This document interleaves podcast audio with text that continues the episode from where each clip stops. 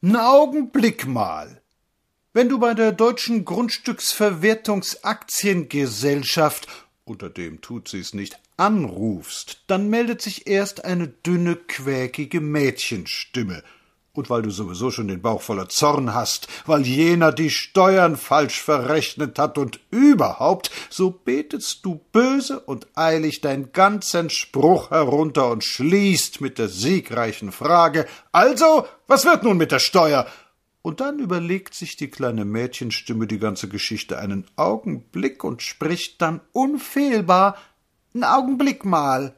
Und dann musst du eine halbe Stunde am Telefon stehen. Dieser Augenblick begegnet uns alle Augenblick.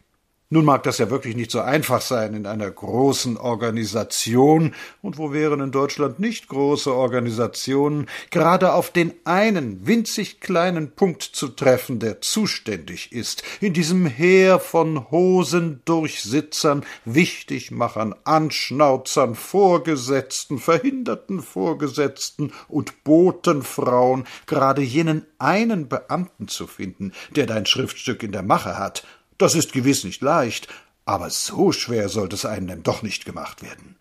Vor allem ist so possierlich zu beobachten, wie die Leute, die sonst so gar keine Zeit haben, mit dieser ihrer Zeit umgehen.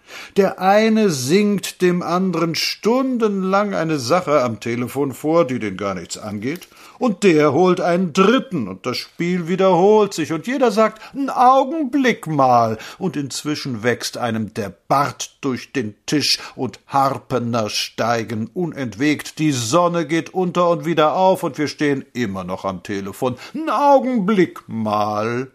Es ist eine gewisse japanische Höflichkeit in diesem einen Augenblick so wie es der japanische Höflichkeitskodex vorschreibt, das eigene Haus und die eigene Person als möglichst miserablicht hinzustellen, darf Ihr untertänigster Knecht Euer Hochwohlgeboren in seine abscheuliche und niedrige Hütte einladen, so sagt der Mann am Telefon auch niemals, dass es Gott behüte zehn Minuten dauern wird, bis er den zuständigen Mann gefunden haben wird. Er sagt auch nicht, dass er kein Wort von dem verstanden hat, was jener erzählt hat, er sagt auch nicht, dass Sie gar nicht zahlen wollen und dass ihm der Generaldirektor noch vor einer Viertelstunde gesagt hat, Sie, wenn der dämliche Panther noch mal wegen seines Vorschusses anklingelt, dann sagen Sie ihm, na, das kann er ja auch schließlich nicht bestellen.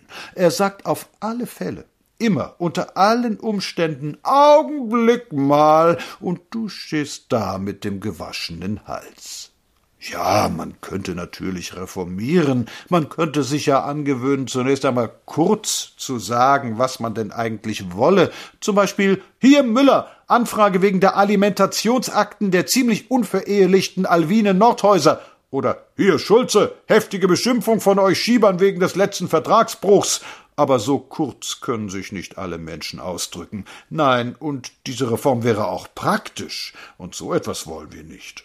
Und dann hat es ja auch so etwas himmlisch Bequemes. Zunächst mal hat sich der Telefonmann die Sache abgewimmelt. Ja, er ist doch nicht verantwortlich. Und das hat schon Dickens gewusst, wie es die oberste Pflicht eines tüchtigen Beamten ist, sich die Arbeit vom Leibe zu halten und sie auf einen andern abzuwälzen.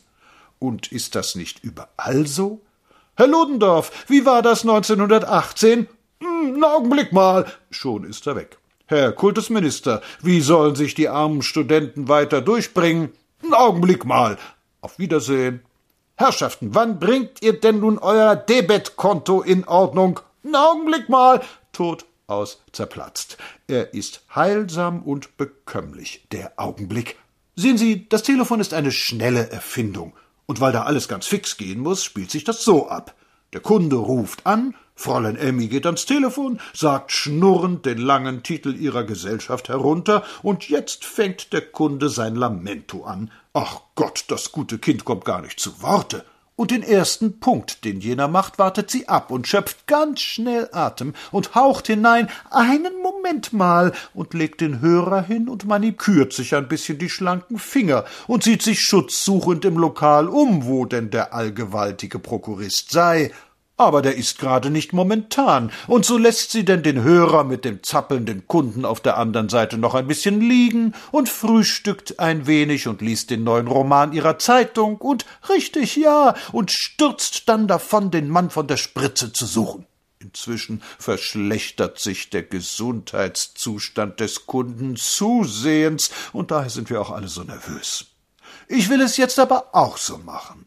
Und wenn ich wieder einmal durch die Friedrichstraße gehe und eine Fürstin segelt mich leise an, so eine vollbemastete Brig mit achtzehn Knoten in der Stunde und funkt zart herüber, na, Kleiner, dann will ich ganz bestimmt erstaunt aufsehen und sie anlächeln und freundlich sagen, einen Augenblick mal.